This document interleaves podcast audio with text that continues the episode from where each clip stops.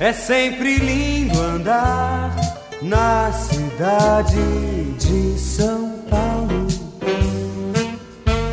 O clima engana, a vida é grana em São Paulo.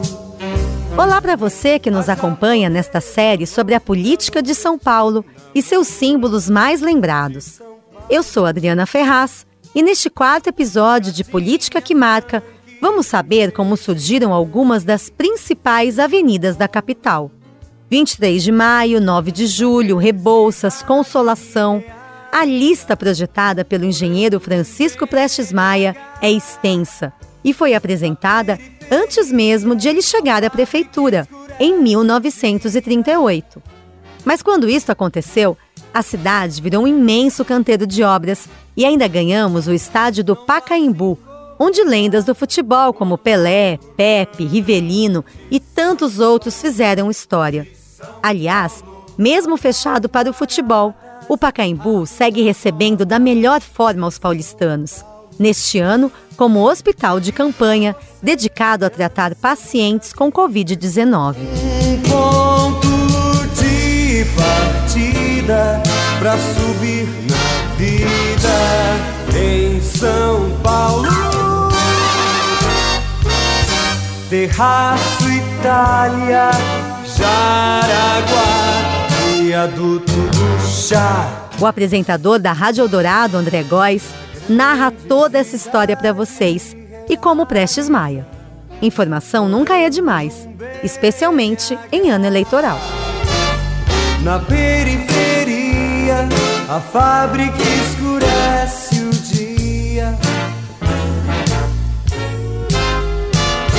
Na periferia, a fábrica escurece.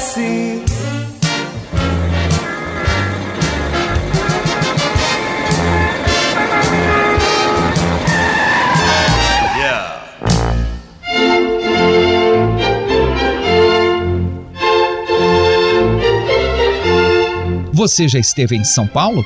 Se a resposta for sim, certamente passou por algumas das vias que eu desenhei, e não foram poucas. A mais famosa é, sem dúvida, a Avenida 23 de Maio e todo o corredor norte-sul que leva qualquer paulistano ou visitante da marginal do Rio Tietê ao aeroporto de Congonhas em uma mesma via expressa.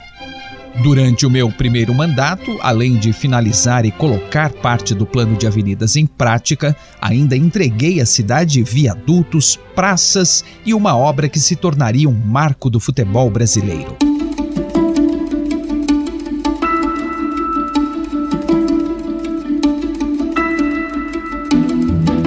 Eu sou Francisco Prestes Maia. Fui prefeito de São Paulo por duas vezes. Comigo, a cidade ganhou avenidas largas, corredores expressos e o estádio do Pacaembu, o queridinho das torcidas. Ao todo, administrei São Paulo por quase 11 anos e por pouco não fui o mais longevo prefeito da capital. Título de Antônio Prado, que vocês já conhecem. Assumi o cargo pela primeira vez em 1 de maio de 1938, por escolha de Ademar de Barros, que naquela época era o interventor de São Paulo. Vivíamos o chamado Estado Novo, a fase mais autoritária do regime instaurado por Getúlio Vargas, com o fechamento das casas legislativas de todo o país.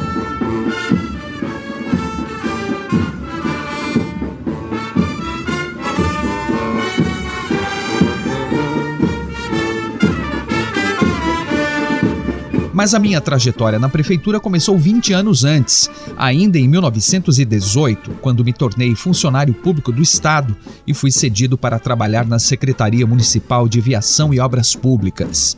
Cheguei lá porque era engenheiro, arquiteto e urbanista formado pela Escola Politécnica da USP dedicava os meus estudos a planos de desenvolvimento do sistema viário. Não era político, muito menos do tipo profissional, certamente classificado por vocês atualmente como um nome técnico. O meu perfil começou a mudar, digamos assim, quando idealizei o projeto mais famoso da minha carreira, o Plano de Avenidas, em parceria com o colega Ulloa Sintra. Já ouviu falar, né?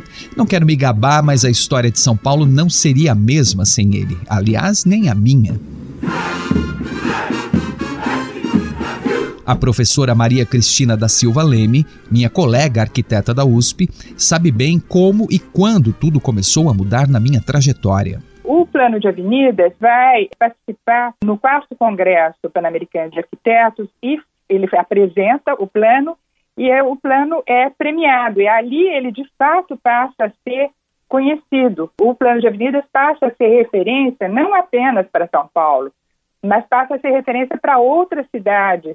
Então, ele passa a ser considerado um uh, urbanista reconhecido a partir da publicação do Plano de Avenidas em 1930. Ele, por exemplo, é convidado para fazer um parecer para Recife, ele faz um plano para Campinas, ele faz uma série de estudos e planos para várias cidades. Interessante a gente entender a formação do Prestes Maia. Essa dupla formação em engenharia civil e engenheiro arquiteto. E uma vocação muito forte para obras. Ele entendia, ele entendia de topografia, ele entendia de relevo, ele entendia das questões estéticas de um plano. Muito gentil essa professora. Vou até complementar a fala dela, se me permitem. Fiz questão de desenhar e pintar quase todas as ilustrações do plano. Confesso a vocês que essa era uma das minhas paixões, a aquarela. Já deixava minha prancheta à mão bem pertinho da mesa caso surgisse alguma nova ideia. O plano de avenidas, por sinal, resultou de uma porção dessas ideias, todas embasadas em mapeamentos viários e projeções de futuro. Ele criou um anel circular em torno da área central, de onde saem radiais para os bairros. Difícil de entender? Vou dar alguns exemplos para ficar mais claro a vocês. É o caso das avenidas 9 de Julho e Rebouças, que ligam o centro aos bairros. Antes do meu plano eram ruas estreitas. Depois dele, essas ligações passaram a ser feitas de maneira mais fácil e rápida. Com esse mesmo objetivo, também projetei as avenidas Rio Branco, Tiradentes, a Rua da Consolação. Quer mais? Ponte das Bandeiras, Galeria Prestes Maia, em minha homenagem, claro, Avenida Angélica e finalmente as marginais do Rio Tietê e do Rio Pinheiros. E ainda tem gente que diz que São Paulo não foi planejada. Ele consegue realizar, num espaço muito curto de tempo, as linhas principais desse plano de avenidas, num ritmo é, de obras que derruba quadras inteiras, que abre avenidas, que transforma São Paulo, no sentido de você ter avenidas mais amplas, substituindo aquele casario térreo assobradado por edifícios altos é um momento de transformação do centro da cidade. A verticalização de São Paulo se inicia de forma muito mais intensa a partir da abertura dessas avenidas. Qual é a base do, do plano? É a ideia de que é uma cidade que vai fluir, é a fluidez. Não tem barreiras para essa fluidez.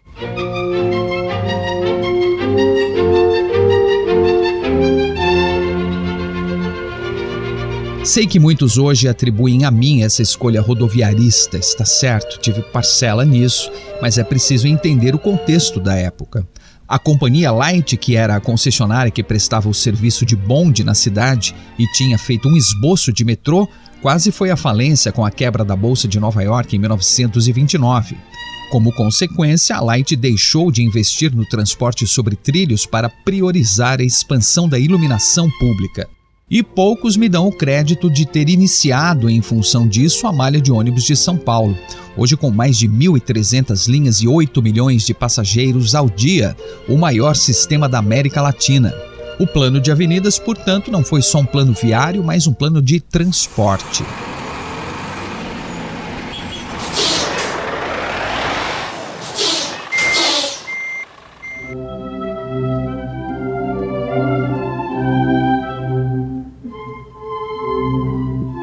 Mas agora quero falar de outro feito da minha primeira gestão à frente de São Paulo: a construção do estádio do Pacaembu. E acreditem, em menos de dois anos. No dia seguinte à abertura oficial do estádio, o jornal O Estado de São Paulo publicou. A inauguração do Estádio Municipal de São Paulo, que se realizou na tarde morna e luminosa de ontem, constituiu um espetáculo de inédita beleza e sadio entusiasmo, enchendo de alegria e legítimo orgulho os olhos e o espírito de toda uma multidão ali presente às cerimônias de abertura da majestosa praça que lhe dá primazia na América do Sul em mais esse setor.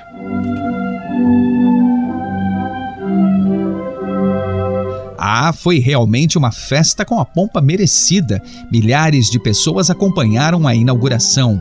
Naquele 27 de abril de 1940, o estádio abrigou um desfile de mais de 10 mil atletas e discurso do presidente Getúlio Vargas. Orador nato, ele, claro, aproveitou para fazer a propaganda do seu regime. Este monumento consagrado à cultura física da mocidade em pleno coração da capital paulista é motivo de justo orgulho para todos os brasileiros. As linhas sóbrias e belas de sua imponente massa de cimento e ferro não valem apenas como expressão arquitetônica, valem mais do que isso valem como uma afirmação da nossa capacidade de esforço criador do nosso regime na execução de seus programas de realizações. O evento de abertura do estádio foi tratado por Getúlio como uma oportunidade para reforçar os feitos do seu governo. Ele queria passar uma imagem de modernidade, eu estava lá, na tribuna de honra, me lembro bem. Vieram interventores de outros estados, autoridades das mais diversas. O presidente fez questão de se mostrar prestigiado e também respeitado como conta o jornalista Ricardo Ramos Assunção. Os atletas que vieram desfilar nessa cerimônia de inauguração, eles receberam instruções muito claras sobre como se comportar, sobre como marchar até mesmo. O movimento da cabeça dos atletas ele deveria ser sincronizado, em qual momento que eles deveriam olhar para a tribuna para fazer uma saudação, né, a tribuna de honra onde estavam os convidados, que distância eles deveriam manter entre uma delegação e outra, ou até mesmo entre um atleta e outro. Era uma ideia que a gente, ao ver, relaciona mesmo com uma ideia eh, de marcha militar. Mas o público não teve a disciplina esperada, não. As palavras do discurso de Getúlio Vargas não foram acompanhadas de aplausos somente. Pelo contrário, o presidente foi vaiado e ainda teve de enfrentar um protesto silencioso. E sabe de quem?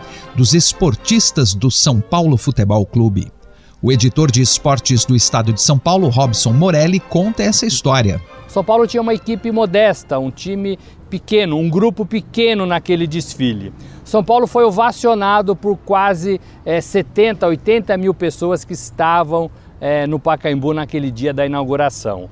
E isso chamou a atenção de muita gente no estádio. Por que, que o São Paulo, pequeno, né, com uma delegação pequena, foi tão ovacionado? Porque o Getúlio Vargas ele havia proibido é, manifestações e bandeiras das federações do Brasil. Um desses rompantes ditatoriais de autoridade é, do governo Getúlio Vargas e aquilo estava proibido. E São Paulo desfilou com as cores da cidade e com os emblemas da cidade. E aí foi uma resposta do público em relação ao que fez Getúlio Vargas.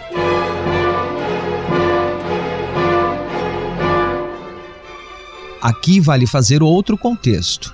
Depois de ter chegado ao poder por meio de um golpe de Estado e dois anos depois, em 1932, reprimido a Revolução Constitucionalista de São Paulo, Vargas não era exatamente uma pessoa querida pelos paulistas. Mas inteligente, certamente ele era, não é? E deu um jeito de interpretar, ao seu modo, os aplausos mais entusiasmados da plateia aos atletas do São Paulo, que ali ganhou um apelido que orgulha o clube até hoje. São Paulo foi chamado é, naquele dia de o mais querido, inclusive por Getúlio Vargas, que teria conversado ali com seus pares na tribuna, é, dizendo: Poxa, como esse time de São Paulo ele é querido, né? Ele é o mais querido de São Paulo. E aí nasceu essa expressão do mais querido de São Paulo. Imediatamente, o, o, Instituto de Propaganda e Imprensa de São Paulo ele fez uma pesquisa, pegou o gancho nessa história toda, nesses aplausos dados ao São Paulo e fez uma enquete na cidade para saber de fato quem era o time, o clube mais querido de São Paulo. E deu São Paulo, né? São Paulo teve 47% dos votos, é, mais ou menos quase 12 mil pessoas votaram é, nessa pesquisa, nessa enquete, e aí São Paulo foi oficialmente decretado o time mais querido de São Paulo por causa do Pacaembu, por causa é, dessa política é, federal e estadual. Salve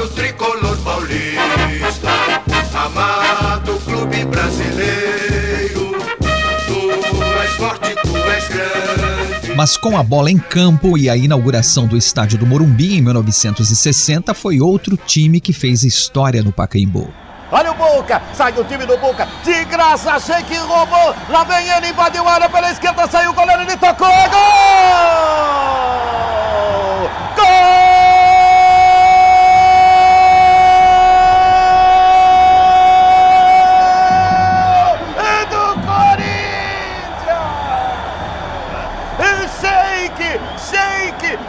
Sheik Emerson Sheik! O Corinthians bota a mão no sonho! Sheik sorria pra Fiel Sheik! Olha só a emoção da Fiel! Corinthians, Corinthians, o sonho vai ser realizado! Essa emoção toda tomou conta das arquibancadas do estádio no dia 4 de julho de 2012, data em que o Corinthians venceu o Boca Juniors da Argentina e foi finalmente campeão da Taça Libertadores da América. E essa narração do Nilson César, que espetáculo! Parece até que eu estava lá, que vi o gol do Sheik. Fiquei todo arrepiado. Aliás, o Nilson César, que é locutor da Jovem Pan há mais de 30 anos, é um especialista na arte de emocionar. E até de antecipar gols como o de Neymar na final entre Santos e Penharol pela mesma Libertadores, um ano antes, em 2011. Escuta só. Aí eu me lembro que aqui foi bem aqui, eu falava: bate Neymar, bate Neymar, bate Neymar! Pumba, se você pegar esse gol é muito legal. Porque eu, eu, eu, imaginei que o gol ia sair mesmo, do bico da área aqui na esquerda. Eu imaginei e eu fui, eu fui crescendo com o Neymar. É, no instante do gol, falando: bate Neymar, bate Neymar, bate Neymar. E ele bateu e fez o gol. Então, é, esse foi um momento muito legal que eu vivi aqui no Pacaembu. Tira da Aruca, Bragança para Aruca. Aruca dominou, feita jogada grande, fita de Aruca para Neymar. Bate Neymar, bateu!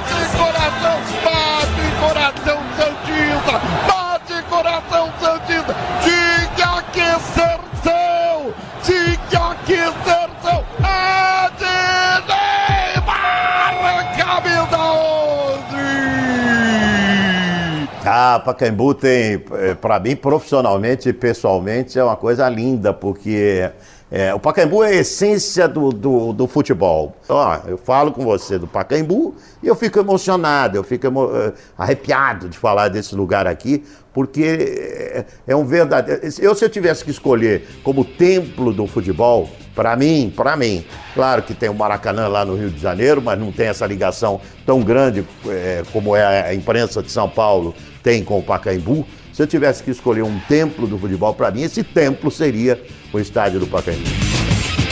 bola na trave, não altera o placar. Bola na área, sem ninguém pra cabecear. Bola na rede pra fazer um gol. Quem não sonhou em ser um jogador de futebol. Agora eu vou contar um segredo a vocês.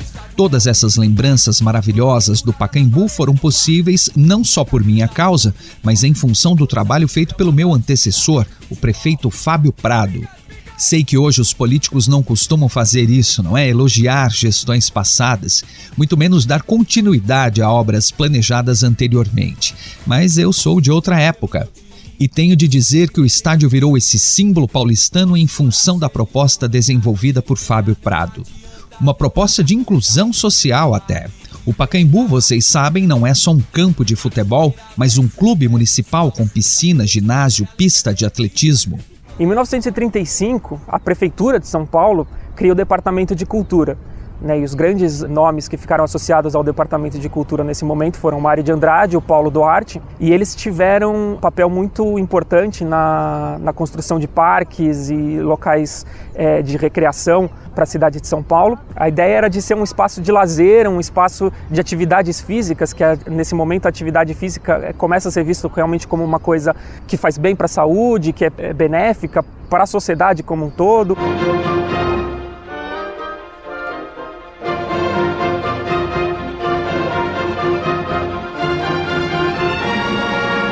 Espero muito que essa característica não se perca agora com o estádio concedido à iniciativa privada.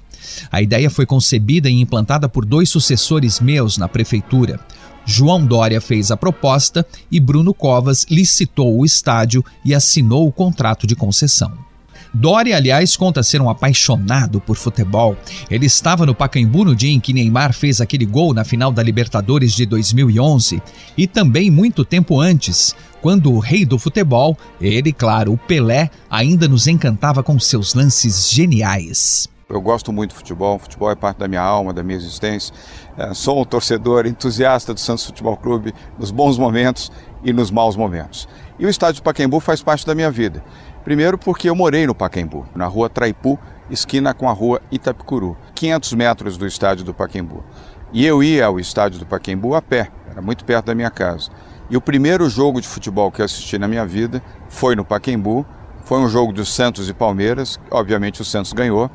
Uh, não me recordo o score, mas o Santos, como sempre, deu um show de bola. E foi a primeira vez que eu vi o Pelé uh, jogando, Pelé e Pepe. Uh, vi um gol maravilhoso do Pelé, um gol espetacular do, do Pepe. Isso foi em 1900, se eu não me falha a memória, em 1962.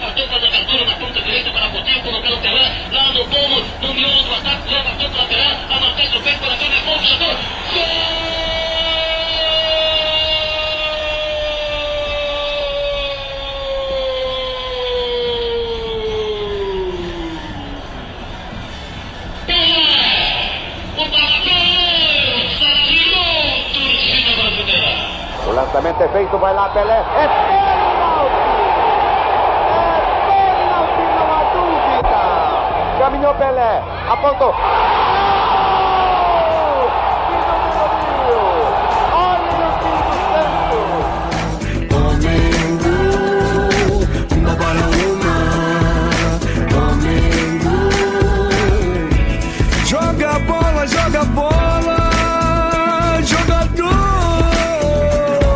É, a memória do meu colega Dória, que agora é governador de São Paulo, é mesmo boa. Esse jogo é histórico.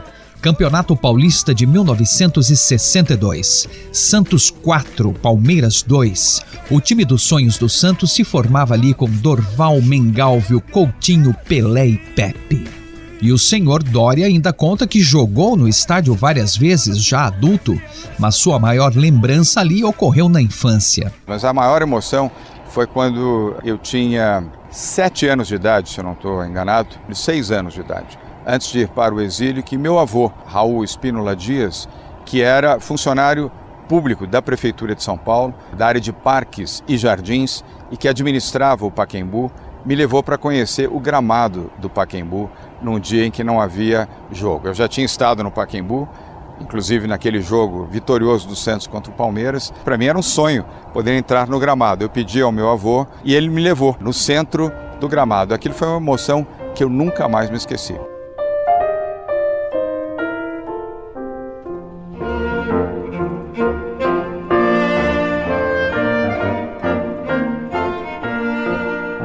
É, essas coisas marcam mesmo a nossa vida. A minha primeira gestão como prefeito da capital só me traz emoções boas.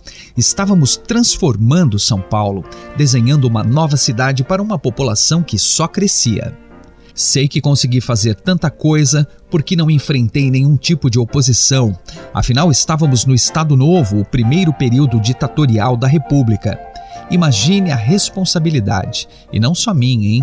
Loteamentos privados começavam a surgir. O Pacaembu foi um dos primeiros, idealizado e construído pela companhia City, que por sinal doou à prefeitura o terreno do estádio. Me lembro como hoje de um anúncio que vi nas páginas do jornal O Estado de São Paulo. Dizia assim: Construa o seu lar no Pacaembu, a nova maravilha urbana de São Paulo.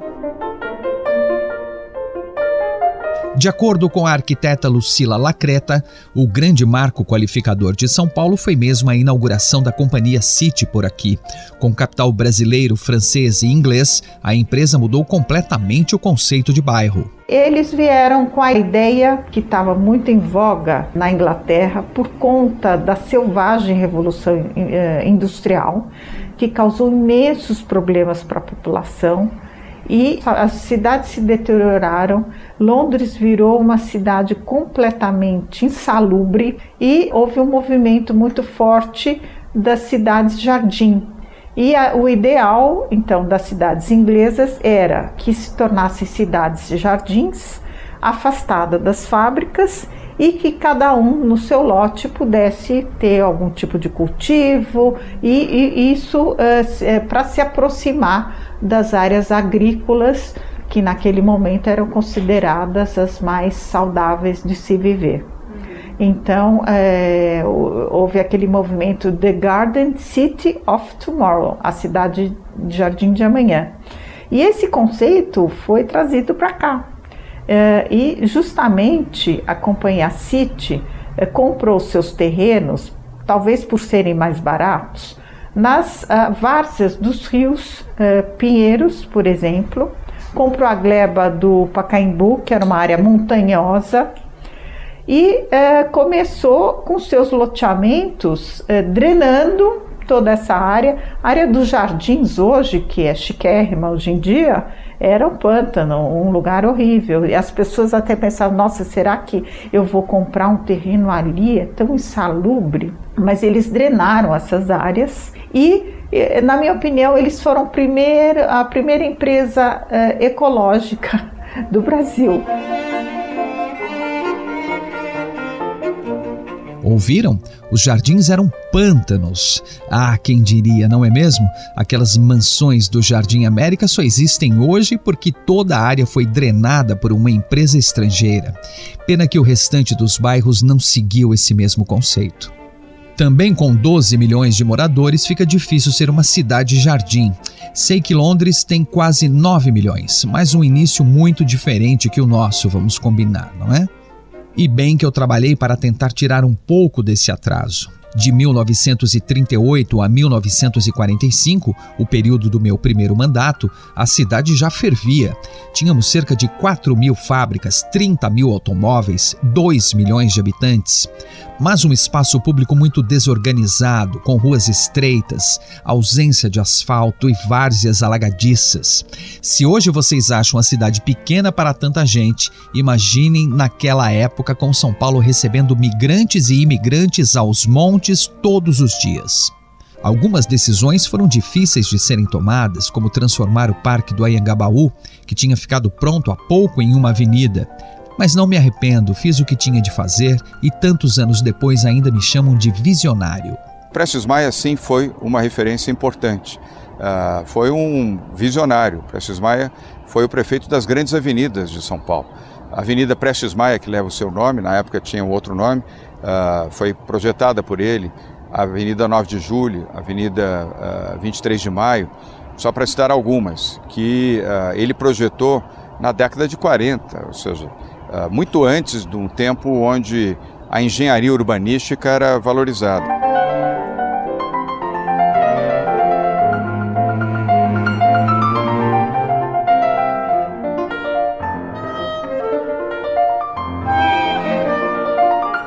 E quem também me deu muito valor foi o grande Benedito Lima de Toledo, arquiteto e professor da Faculdade de Arquitetura da USP até a sua morte em 2019.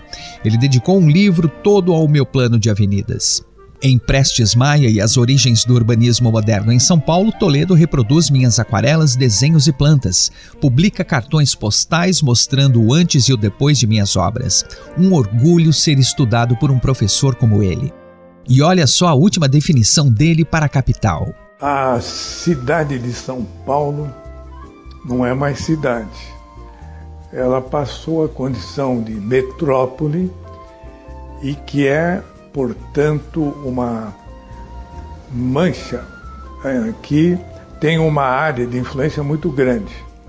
De metrópole, ela passou para megalópole. E na megalópole, aquelas leis urbanas que regem uma cidade já ficam defasadas, não fazem frente a essa demanda. E continuou crescendo.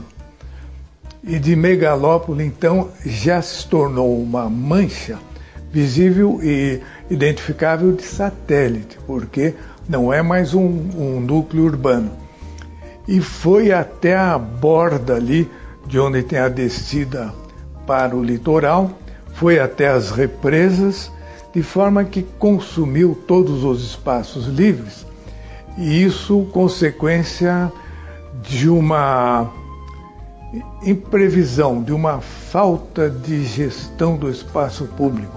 Quer dizer, não apareceu ao longo desse tempo mais aqueles planejadores apto, aptos a ter uma visão prospectiva, uma visão de que nós estávamos num processo.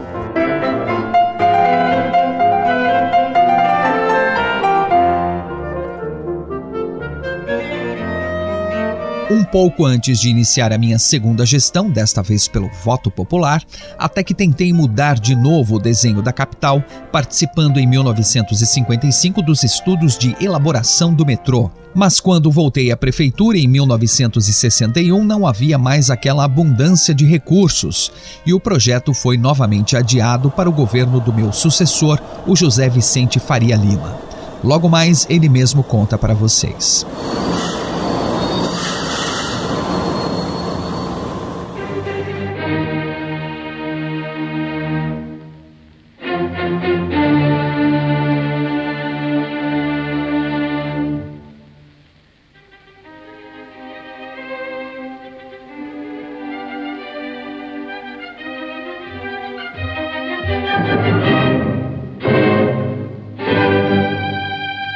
Administrar São Paulo não é tarefa fácil, mas um trabalho de constantes escolhas. Ainda bem que escolheram uma nova e ótima forma de usar o Pacaembu nesses anos de 2020. Soube que, além de alegrar torcedores e promover o esporte, o estádio que entreguei à cidade foi usado como hospital de campanha e passou a salvar vidas. Isso aos 80 anos de idade.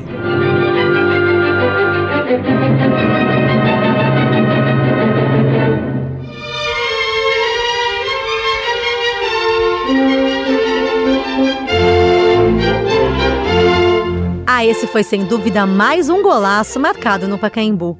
O estádio que agrada a todas as torcidas de São Paulo, assim como o Parque do Ibirapuera, o próximo símbolo da capital, a ter sua história contada aqui nesta série. No quinto episódio de Política que Marca, você também vai conhecer ou se lembrar do estilo de governar de Jânio Quadros, prefeito da capital por duas vezes e mestre do marketing político. Aquele lembra da vassourinha imperdível.